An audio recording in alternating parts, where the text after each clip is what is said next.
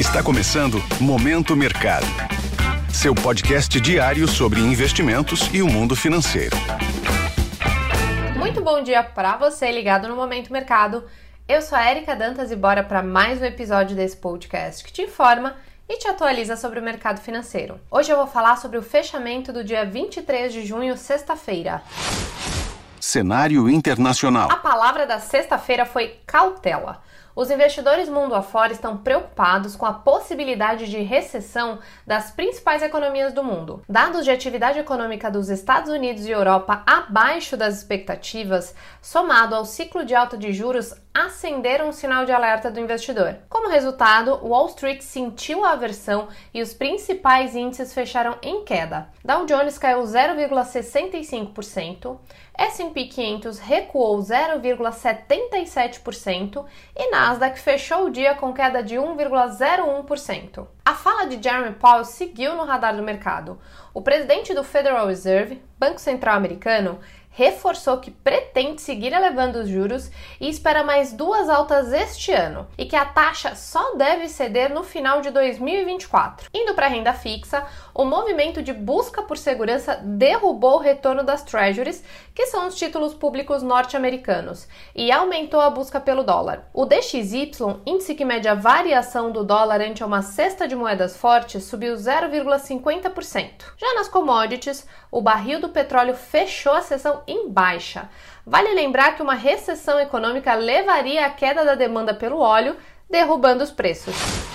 Cenário nacional. O dólar fechou a sessão em alta de 0,12%, cotado a R$ 4,78. Considerando o movimento de aversão a risco visto no mercado internacional, a valorização da moeda americana foi contida. O saldo da semana é de queda de 0,87%. Na renda fixa, os contratos de juros futuros fecharam em queda. O movimento reflete a expectativa que o Copom deve começar a cortar a taxa de juros já na próxima reunião. As apostas vão de queda de 0,25% a 0,50%. Vale lembrar que durante a semana o governo demonstrou desconforto com a última decisão do Copom. Segundo o vice-presidente Geraldo Alckmin, a Selic está desnecessariamente elevada, provocando impactos negativos nas contas públicas. Na bolsa, o Ibovespa segurou a onda de aversão a risco, e fechou o dia em leve alta de 0,04% aos 118.977 pontos. Os destaques positivos foram a IRB avançando 7,29%, a SAIC subiu 7,04% e CLC Agrícola com alta de 6,51%. Na contramão, Edux caiu 7,99%, Via recuou 4,42% e Minerva, que terminou o pregão com queda de 4,41%. Pontos de atenção. Na agenda de hoje, teremos a divulgação do Índice de Confiança do Consumidor de junho. E como de costume, segunda-feira é dia de Boletim Focus. Os investidores seguem atentos ao pronunciamento da presidente do Banco Central Europeu, Christine Lagarde, agora pela manhã.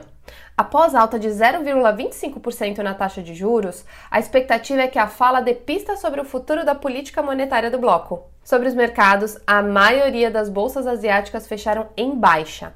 O investidor segue digerindo os dados de atividade econômica fraca e uma possível recessão se aproximando. Na Europa, o sentimento não foi diferente e as bolsas abriram em queda. Em Wall Street, os futuros indicam mais um dia difícil para o investidor. Pois é, ouvinte, a segunda-feira começou amarga. Dessa forma, termina o Momento Mercado de hoje. Agradeço a sua audiência e um ótimo dia. Esse foi o Momento Mercado com o Bradesco. Sua fonte diária de novidades sobre cenário e investimentos.